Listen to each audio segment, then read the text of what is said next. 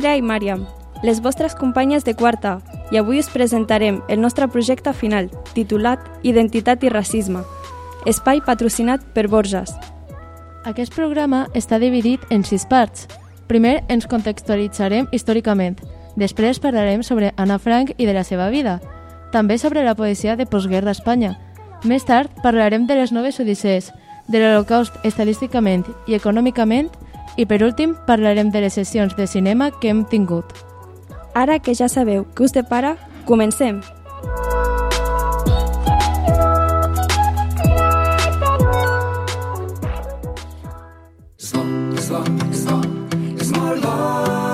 Cuidar-se és el més important. A Borges sempre et portem els productes més naturals perquè cuidem la terra que ens els ofereix i els elaborem de la manera més sostenible possible, com la nova ampolla d'oli feta en plàstic reciclat. Borges. Que bo que és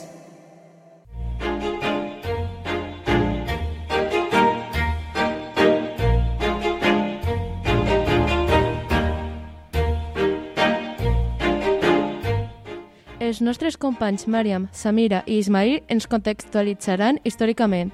Hola, nois, com esteu? Hola, molt bé. Hola, em dic Samira i avui us introduiré el tema de la Segona Guerra Mundial. La Segona Guerra Mundial va ser un conflicte militar global que es va desenvolupar entre el 1939 i el 1945. S'hi van veure implicades la major part de les nacions del món, incloses totes les grans potències, mitjançant la creació de dues aliances militars suposades, els aliats i les potències de l'eix. Va ser la guerra més gran de la història, amb més de 100 milions de militars mobilitzats i un estat de guerra total en què els grans contendents van destinar tota la seva capacitat econòmica, militar i científica al servei de l'esforç de guerra, esborrant la distinció entre recursos civils i militars.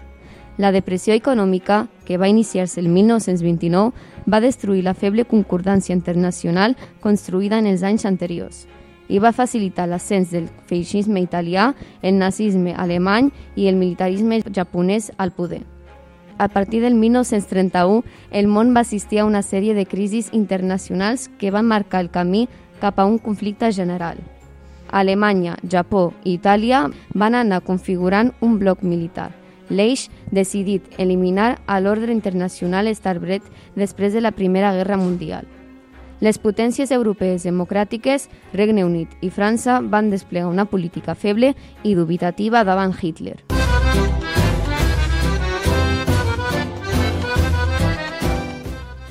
Hola, jo sóc Màriam i us parlaré sobre l'ús del model espartà.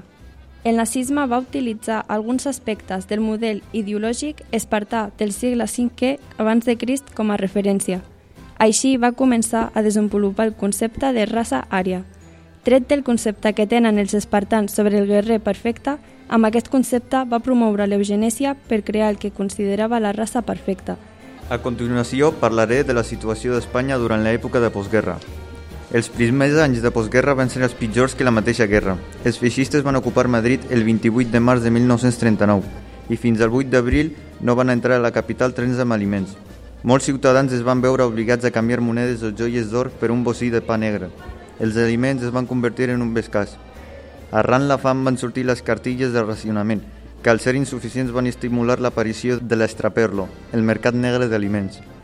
Als espanyols encara els quedava per suportar una dura etapa, la repressió del règim cap als ciutadans que no combreguessin amb els ideals del poder establert, una bona demostració d'això van ser els milers d'exiliats republicans i l'aïllament internacional del règim franquista. Wow, moltes gràcies, nois!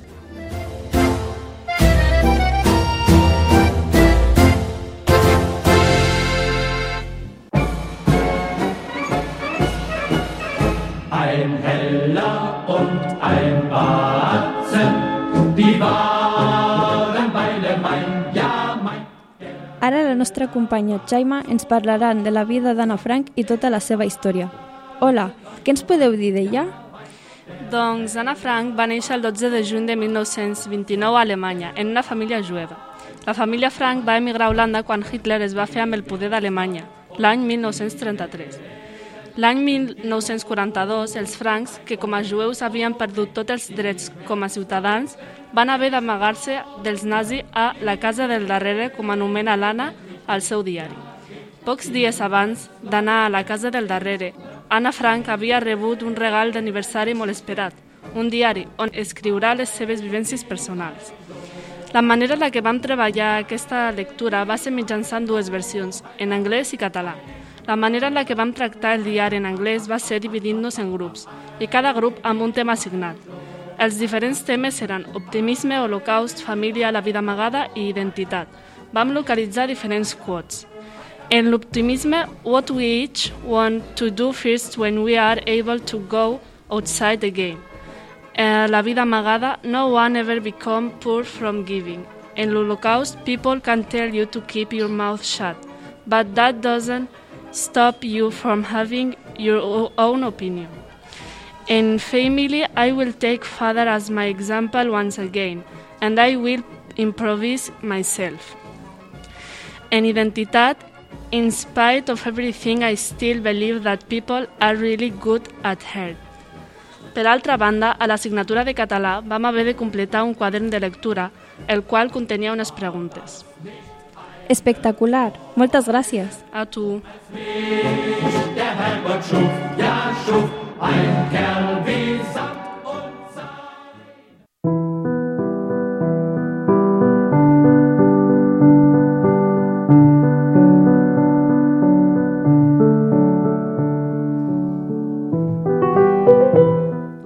A continuació, el nostre company Eric ens explicarà com va ser la poesia de postguerra a Espanya. Hola, Eric, com va tot? Molt bé. La generació dels 50 és un grup d'autors marcats per la Guerra Civil Espanyola. Es situa a l'Espanya, a la postguerra. Ells van crear la poesia social política. Aquesta consisteix en parlar sobre el que els diaris no mostraven. Pensaven que la poesia servia per a modificar el món. Hi havia moltes restriccions a l'hora de publicar poesia, ja que el govern franquista censurava el que no els semblava correcte. Un gran exemple és l'obra que va publicar el poeta Goitisolo, subtitulada amb versos que parlaven de la Bíblia, per a que no li ce- censuraven el tema del que realment estava parlant. Molts d'aquests poemes tractaven sobre l'amor, viatges, paisatges, l'amor. Un clar exemple és po- és el poema Fe de vida, de José Hierro, que diu així. Sé que el infierno está aquí, detrás de esa puerta. Sé que si ahora saliese fuera, lo hallaría todo muerto, luchando por renacer. Sé que si busco una rama, no la encontraré. Sé que si busco una mano de que salve del olvido, no la encontraré. Sé que si busco al que fui, no lo encontraré. Pero estoy aquí, me muevo vivo. Me llamo José Hierro. Alegría. Alegría que está caída en mis pies. Nada en orden. Todo roto, a punto de ya no ser. Pero todo la alegría, porque aunque todo esté muerto, yo aún estoy vivo. I lo sé.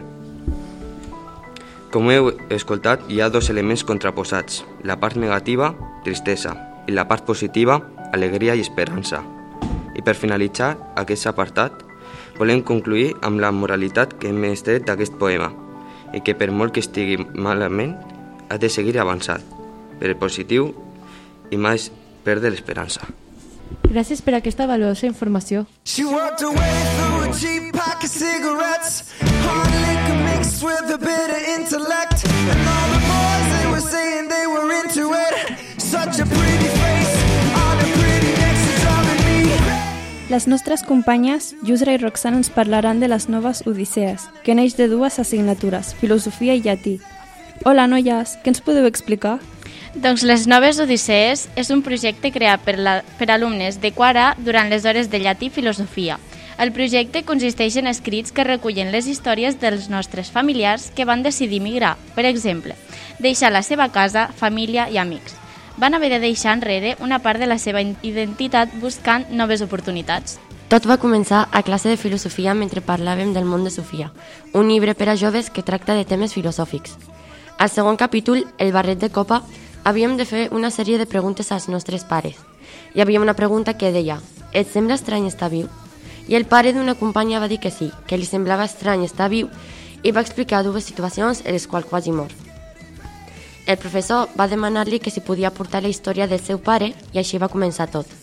Després d'escoltar la seva història, el professor va demanar que tothom portés una història d'algun familiar que hagués passat la mateixa situació o alguna semblant. Van parlar sobre el filòsof algerià Jacques Derrida i a la meitat de la conversa un grup de cinc alumnes de batxillerat van interrompre les classes dient que no volien anar a la seva classe ja que es van posar un examen de castellà. Aplicant aquesta situació a la vida real, les classes serien països i l'examen de castellà seria els conflictes polítics. Els alumnes de batxillerat serien els exiliats i nosaltres, els alumnes de quarta, seríem els ciutadans del país al qual s'exilien. Alguns alumnes estaven d'acord i d'altres no. Vam haver de debatre si podien quedar-se o no i si tenien els mateixos drets que nosaltres. Després d'aquell debat, a classe de llatí i filosofia, vam fer l'organització de l'exposició i el projecte en general. Vam tractar els objectius del treball, la reflexió que extreiem, com faríem el vídeo, àudio i treball escrit i com prepararíem l'exposició.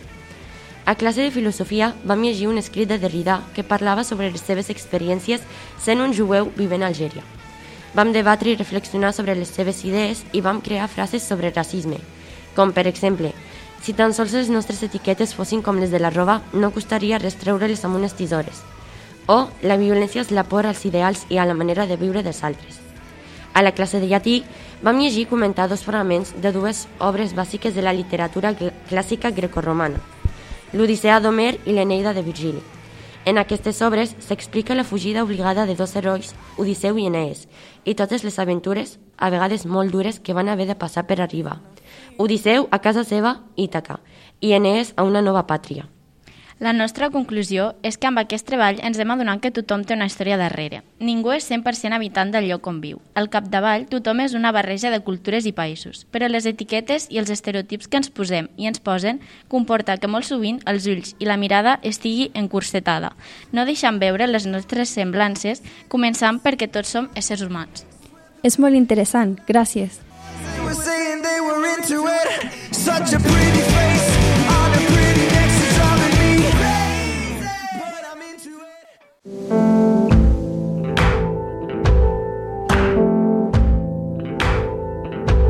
Sometimes I'm beaten, sometimes I'm broke. Cause sometimes this shit is nothing but smoke. Ara els nostres companys Omar i Andrea ens parlaran econòmicament i estadísticament sobre l'Holocaust. Hola, nois, què teniu a dir? Hola. La població jueva al 1933 a Europa era a prop de 9,5 milions. Aquest número representa més d'un 60% de la població jueva del món en aquell temps. Van assassinar aproximadament de 5 a 6 milions de jueus a l'Holocaust. Això correspondria a un 63,15% de jueus morts a mans dels nazis. En relació al tema de l'economia, en aquesta època parlarem de la inflació. L'inflació és un fenomen econòmic que es caracteritza per una pujada generalitzada dels preus. Aquest terme fa referència a l'augment sostingut en el temps dels preus de béns i serveis. Alemanya, al perdre la Primera Guerra Mundial, va tindre moltes deudes, ja que tenia que pagar els danys causats per la Primera Guerra Mundial països guanyadors. La inflació va començar en el 1923 i va acabar en novembre del 1924. Hi ha moltes causes múltiples, però podem arribar a tres grans motius. 1. Demanda i increment. 2. Costos i devaluació de la moneda. 3. Massa monetària i motiu que va provocar l'hiperinflació a Alemanya. La conseqüència principal és la pèrdua de poder adquisitiu. Què vol dir? Amb la mateixa quantitat de diners es poden adquirir menys béns i serveis, perquè el seu preu ha pujat i interessa en el mercat en tots el- els punts econòmics. I ara passo a la meva companyera Andrea. Com que el meu company ha parlat d'economia, doncs jo parlaré d'estadística. Començarem aquest apartat parlant sobre el que mostren les xifres del genocidi nazi. Segons les dades que hem extret nosaltres, podem dir que en 100 dies van assassinar 1,5 milions de jueus. A l'agost, setembre i octubre de 1942, els nazis van assassinar al voltant de 500.000 persones cada mes. És a dir, unes 15.000 al dia. 6 milions d'assassinats enfosquen el significat de les operacions clau que van donar la forma al genocidi. Gràcies a una activitat est- d'estadística que van fer a classe que tracta sobre que la X sub i eren els assassinats per mes i la Y sub i eren els assassinats d'operació de Reinhardt per mes, podem dir que la correlació lineal de Pearson és una relació forta i directa i que les dues variables són directes ja que la covariança és positiva. Gràcies per tot. Is there a sea?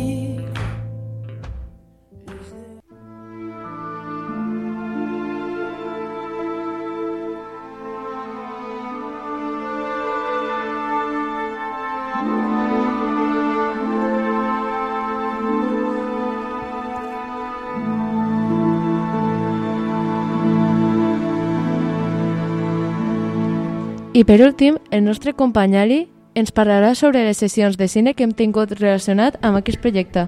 Hola Ali, explica'ns. Hola, bon dia. Al llarg del trimestre van anar visionant diferents pel·lícules inspirades en fets reals, relacionades amb el nostre projecte d'identitat i racisme.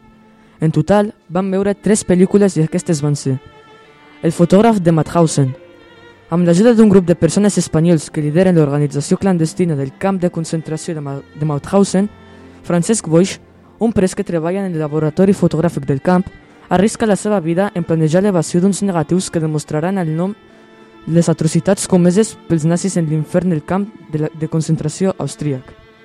Està relacionat amb el tema del racisme, ja que en l'època del nazisme es discriminava a molta gent, especialment als jueus, simplement per ser una raça diferent i per no compartir les mateixes creences religioses. La llista de Schindler està relacionat amb el projecte que parla de la manera en la que un emprendedor va aprofitar la situació a Alemanya de discriminació de jueus per poder donar-los llocs de treball i avançar amb la seva empresa de producció d'eines i instruments de cuina. I per últim tenim a Freedom Writers.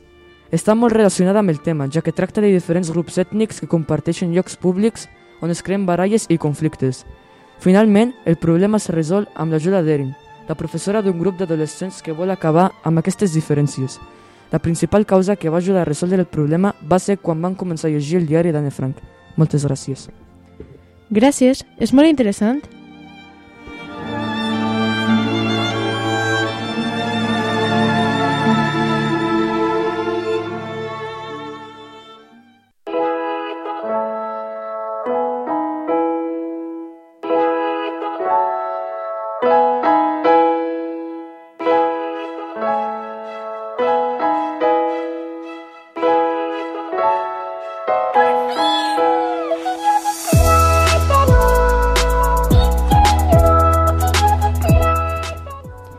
Amb tot això ja hem acabat el nostre programa. Gràcies a tots per escoltar-nos. Gràcies al nostre monitor de ràdio, David, per haver-nos ajudat, perquè no podríem haver fet res sense ell. Esperem que hagi agradat i que passeu un bon dia. Adéu!